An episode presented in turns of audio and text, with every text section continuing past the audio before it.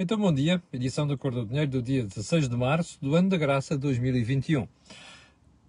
Como já reparou, estou, não é desconfinado, mas em, é, em, trabalho e, portanto, o programa hoje é feito diretamente do carro. Já agora aproveito para dizer que este carro vai ser objeto de Deals on Wheels nesta quinta-feira que vem. É o Mercedes GLC Coupé que combina duas motorizações, térmico a gasóleo e baterias. Portanto, híbrido de plug-in, enchufaje, como dizem os espanhóis. Então, vamos lá ao programa de hoje, sem antes eh, me esquecer de lhe dizer que vamos ter o nosso think tank por volta das 18 horas. Eu, Jorge Marrão e o Joaquim Aguiar estaremos a analisar a semana política económica. Ou melhor, estaremos nada. Eu sou o moderador, eles os dois é que analisam e fazem um trabalho realmente notável. Bem, antes de irmos ao programa de hoje, quero lembrar aquilo que eu lembro sempre: este canal, fazemos disclosure dessas coisas. Este canal tem uma parceria com a Prozis e, portanto, se você for ao site fazer compras, na saída escreve lá Camilo, no cupom promocional, e então é desconto de 10%. Isto não quer dizer que não possa utilizar aquelas promoções que fazemos todas as semanas. Desta semana, daqui a pouco, já estará aí disponível. Bem, então vamos lá à edição de hoje. E eu gostava de começar. Uh, você já reparou que isto das vacinas uh, vai acabar mal, não é? Já reparou? E eu tenho, neste aspecto, a moral de ter começado a falar primeiro que qualquer um dos analistas, ainda na semana passada. Eu já vou a isso, mas queria só um, ehm, ir ao período de ordem do dia para ir buscar aqui algumas questões que merecem merece pensar. Eu não sei se você tem esta experiência. Eu vivi, vivi na raia durante muitos anos e quando ia à Espanha tinha sempre a sensação que uh, os produtos básicos que eu comprava no supermercado eram mais baratos que em Portugal. Eu tenho essa convicção ainda hoje. E quando vou à Espanha sei muito bem quais são os supermercados onde tenho que ir. E estou a falar muito nisto porquê? Porque anda uma grande uh, revolução, digamos assim, no mercado de distribuição em Espanha com novos operadores e com uma guerra brutal entre eles. Sabe quem é que ganha? Não sabe. O consumidor. E estou estou a falar disto porque ontem vi uma, uma, uma entrevista ao presidente da Aldi em Espanha. Aldi, como sabem, é uma das maiores cadeias de eh, low cost na Europa, com origem na Alemanha. A outra é o Lidl, depois ainda há o grupo Tengelmann, enfim. Mas uh, os alemães são os campeões do low cost na distribuição na Europa e uh, estava, estava a olhar para aquilo e a pensar assim: temos a Mercadona numa grande expansão, temos uh, novos operadores e temos a Aldi a, a, concorrer. Só vai ganhar uma. Só, só vai ganhar o consumidor, ponto final. Gostava muito de ver isto em Portugal. Um, então vou hoje tratar da capa do público de domingo. eu ontem não tratei, porque primeiro percebi que não ia ter tempo, que um lugar estava um bocado chateado com isto tudo e não gosta às vezes de ser desagradável. O público foi buscar esta capa de, alegadamente, eu não sei se é mesmo assim, é irrelevante, de um, uh, ao que tudo indica, terrorista ou alguém dos movimentos de libertação em Angola, uh, em 1961, ou logo foi, ou 64, um, eh, a ser queimado. E eu, e depois trouxe como guerra colonial 60 anos depois, continua a ser difícil falar da violência. Um, e depois tem por baixo a análise do historiador Manuel Loff. Bom, primeira pergunta: o que é que leva um jornal para falar de guerra colonial a ir pôr uma fotografia destas na capa? Vamos ver se nos entendemos. Uma guerra é uma guerra. Ponto final. Não há santos de um lado e não há santos do outro. Percebe? Uma guerra traz sempre ao de cima o pior que a natureza humana tem. Seja de esquerda, seja de direita, seja racista, seja outra coisa qualquer. Traz sempre ao de cima o pior. Nos anos 90, nós tivemos uma limpeza étnica na Europa, coisa que pensámos que não voltaria a acontecer depois da Segunda Guerra Mundial. E aconteceu. Porquê? Porque o homem H grande, eu estou-me a marimbar para questões de género, porque o homem é homem. Porque o homem tem dentro de si vários sentimentos, uns de desprezíveis e outros muito nobres. A guerra traz sempre ao de cima a irracionalidade. Não há, ninguém pensa. E isto vale para uns e vale para outros. Vale para portugueses que estiveram na guerra, vale para os terroristas, como chamavam na altura, ou os turras, se você quiser chamar. Bem, Eu conheço muito bem esta realidade. Como já várias vezes disse aqui, fiz o disclosure, o meu pai era militar. E o meu pai não foi daqueles militares que ficaram na secretária, na metrópole, como se dizia, ou nos quartéis sede em África, neste caso em Moçambique. O meu pai esteve no terreno militar. E eu conheço histórias, e eu vi histórias, ok? Portanto, não há santos de um lado, não há santos do outro. Isto foi um trabalho lamentável, percebe? Lamentável. Pode-se discutir a guerra colonial e ir buscar outra fotografia. Sabe porque é que foi um trabalho lamentável? E eu acho que isto não foi por acaso, e vou-lhe dizer porquê. Está a ver esta foto, ok? Porquê é que o público não pôs esta foto na capa? Sabe o que é que é esta foto? Esta foto é a do massacre de portugueses, mulheres, homens, crianças, que não tiveram, que fizeram nada, não tiveram culpa de nada, em 1961, lá em cima no norte de Angola, quando começou a Guerra da Libertação. Quem é que foi o autor desta brincadeira? A UPA, União dos Povos de Angola. Está a ver aquela, aquela cena de que eu lhe falei há uns meses, quando o senhor Mamadou veio emular e enaltecer um senhor chamado Franz Manon. O senhor Franz Manon, um, psiquiatra que devia ter a cabeça muito variada, era o homem que foi inspirou Aldano Roberto. Aldano Roberto era o tipo da FNLA que andou atrás destas coisas, responsável por estas misérias, percebe? Portanto, esta foto, porque é que não veio na capa do público? Desculpe lá, eu tenho muito respeito pelo jornal, tenho muito respeito por quem faz o jornal, mas é assim, aquilo foi um trabalho absolutamente lamentável sobre a guerra colonial. Aquela fotografia não devia ter aparecido, podia-se ter posto esta, por exemplo. Nós queremos debater a guerra colonial, podemos ir buscar outras coisas. Agora, estar a apelar àquilo que é, uh, para já tentar reinventar a história. Em segundo lugar, estar a, a, a, pôr uma fotografia que aponta claramente para um lado, esquecendo o outro. Epá, desculpem lá, isto não é conversa que se tem. Bem, e portanto está dito, está dita aqui a minha opinião. Eu ontem estava muito indignado com aquilo, e ainda bem que não falei sobre o assunto, porque se calhar o, o, o tom teria sido diferente. Bem, segundo ponto, deste terceiro ponto desta conversa, a concentração bancária. Ontem ouvi o seu doutor Mário Centeno, que sempre chega sempre atrasado às coisas, dizer que, ah, sim, concentração bancária é uma coisa que está no tema da agenda em Portugal. Oh, rapaz, isto está no tema da agenda em todo o lado. E é, é pena que só tenha acordado agora. Vou só alertar uma coisa. Já olhou para a Espanha? É que nós olhamos tão pouco para a Espanha. Há bocado falei-lhe falei de distribuição. Nós olhamos tão pouco para a Espanha. A Espanha é às vezes uma espécie de antecipador daquilo que vai suceder. Olhe para a Espanha e veja o que está a acontecer com a concentração bancária. Já está a acontecer há meses. Não vale a pena ignorar isto. Em Portugal andamos a discutir o lugar na garagem, percebe? Epá, fazemos uma, uma fusão. Isto não é piada. Houve um dia em que uh, dois bancos portugueses tiveram para se, para se fundir e andavam a discutir lugares na garagem, percebe? Fica por cima, fica por baixo, qual é a sala e o diabo 4. Epá, quando acordarem, já foram comidos. Nós não temos dimensão neste momento. É preciso pensar nisso é preciso estudar o mercado, até porque precisamos de garantir que alguma fique, coisa fique em mãos portuguesas. Não vai ficar se nós continuarmos a olhar para um umbigo, que é aquilo que tem acontecido com uma porrada de bancos portugueses.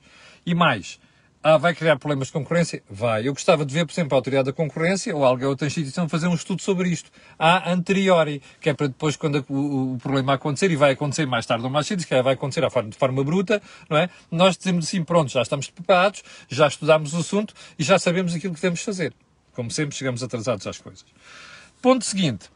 O Tribunal Constitucional chumbou a lei da eutanásia.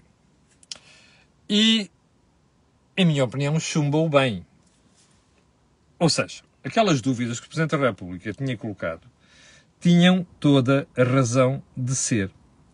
E eu vou recordar que entre essas dúvidas estavam questões como tentar perceber o que é que estava ali a discutir. O Presidente da República pediu a fiscalização da constitucionalidade de forma muito esperta, não questionando se aquele artigo diz que o direito à vida é inviolável na Constituição, uh, devia proibir qualquer lei, mas colocou em relação a uma questão concreta, porque queria dizer lesão definitiva de gravidade extrema. Ora, o Tribunal Constitucional analisou esta questão e diz de facto que aquilo não é conforme à Constituição. E porquê? Porque a formulação está demasiado aberta. Uh, só que o Tribunal Constitucional foi mais longe. Em primeiro lugar, o Presidente da República tinha razão na forma como citou a questão. Aliás, eu na altura também referi aqui que achava que ele tinha toda a razão no assunto. Aliás, Marcelo Belo de Sousa é um eminente constitucionalista. E, portanto, quando algumas coisas acontecem em Portugal e passam, desculpe lá, passam porque Marcelo não está para se chatear, porque ele sabe muito bem o que é que pode fazer até onde é que pode ir. Bem, voltando à questão da constitucionalidade, o Tribunal Constitucional foi mais longe e disse uma coisa, antecipou um debate que vem aí, mais tarde ou mais cedo que é a história do. Por isso é que o, CDS, PP, através de Francisco Ramos, devia ter algum cuidado na, nas declarações públicas que fez. E o que é que diz o Tribunal Constitucional? Há ali uma frasezinha, que para mim é a frase do ano, não é uma frase da semana, é a frase do ano. Fica já feita, dita aqui a minha opinião. Diz assim: o direito à vida não pode transfigurar-se num dever de viver em qualquer circunstância. Ou seja, isto abre a porta a que a lei da eutanásia seja aprovada no futuro, se aquilo estiver muito bem formulado e com o critério definido, porque o Tribunal Constitucional acha que aquele artigo não é excluente, não, é, não sei como é que se diz isto, ou seja, não exclui, não exclui um, a possibilidade de ter uma lei que prevê a eutanásia. Ora, isto abre a porta claramente à aprovação de uma lei mais ampla no futuro. Bom, é bom ou mau? Não sei, não me vou meter nisso aqui, não sou especialista nestas matérias, em ciências da vida, e portanto não é discussão que eu quero fazer aqui neste, nesta, nesta, nesta, nesta situação. Um, vamos então à agenda de hoje. Vacinas. Vacinas. Um ponto prévio. Eu comecei a falar disto esta semana passada. Porque já estava mesmo a, a antecipar o que ia acontecer. Que é a história da suspensão generalizada da vacina da AstraZeneca. Ontem chegou a vez de Portugal. Vamos lá pôr isto como deve ser. Que é para não haver mais pequena dúvida. Eu, já sei, eu sei que já expliquei isto e já expliquei isto de forma eh, muito clara. Mas, como eu parece-me que existem ainda umas pessoas que não perceberam ainda qual é a posição, eu vou dizer. Eu não sou cientista. Não sou médico. Não sou investigador. Não sou especialista em vacinas. Não sei nada sobre biologia nem sobre medicina, a não ser aquilo que o cidadão comum sabe. Ok? Portanto, eu nestas matérias confio só na ciência. Não é eu acho que, eu penso que. Percebe? Eu confio na ciência. E a ciência é feita por homens, homens, ok? Homens e mulheres, ok? Que trabalham nisto. Ora, os homens e mulheres que trabalham nisto ainda não encontraram isto do ponto de vista científico que diga assim: aquela vacina é perigosa. Porquê? Porque provoca estes coágulos, não sei quê, e trombose e o rei que os parta. Percebe? Ninguém disse isto. O que é que isto quer dizer? No dia em que me disserem isto, eu virei aqui dizer sim, senhor, então faz sentido. Mas não disseram. Pelo contrário. Estava a haver ainda uns dados hoje de manhã de gente que trabalha em ciência a dizer assim: os coágulos ou seja, os trombos, um, trombose, trombos, não são nestes casos superiores de gente vacinada àquilo que acontece em termos gerais. Não são. Então, se não são, mandava à prudência que não se fizesse isto. Mas depois veio a França, veio a Alemanha, um, veio quem mais? Uh, a Holanda, a Áustria, esta gentalha toda, dizer não, deixa lá parar isto por precaução. Isto é problema de gente rica, como eu costumo dizer. Percebe? Só pode ser.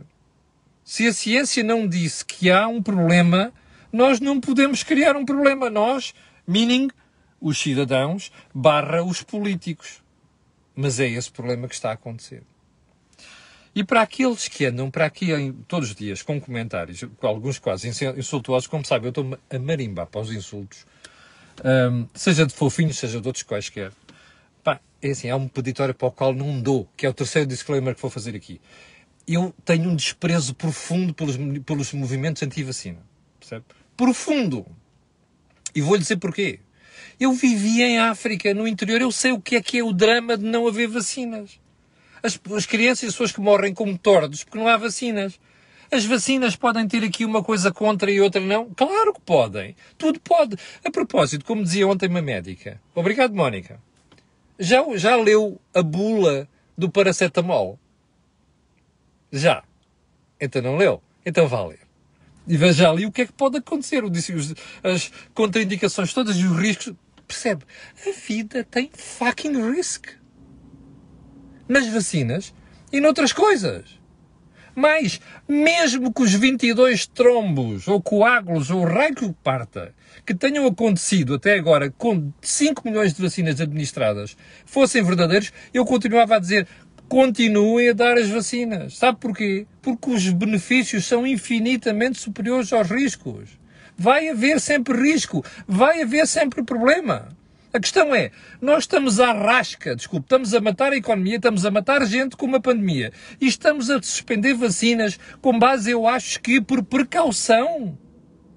Epá, se me tivessem dado uma razão científica, eu aceitava. Agora, eu acho que, por precaução, epá, desculpe, isto é uma estupidez. Repito, até o dia em que a ciência me prove que há ali um problema. Você dirá, ah, olha, imagino que eles continuavam a dar agora e depois daqui uns dias aparecia tal prova científica que você quer. Azar. É mesmo assim. O risco existe? Pois existe, é sempre assim. Eu vou lhe dizer porque é que está a acontecer. Por populismo, por receio das opiniões públicas, porque hoje em dia as redes sociais e tudo e mais alguma coisa comandam os governos, percebe? É a única razão. E já agora aqueles que às vezes distraidamente vêm aqui falar, ah, você acha que estes países, não sei quantos é populismo, então eu vou-lhe dizer, a Holanda tem eleições agora. Percebe? E há outros problemas, outros países onde tem, os líderes estão com problemas. Portanto, dá jeito de fazer estas coisas. Bom, repito, se a ciência chegar à conclusão que existem razões para suspender, eu serei o primeiro a dizer assim, sim senhor.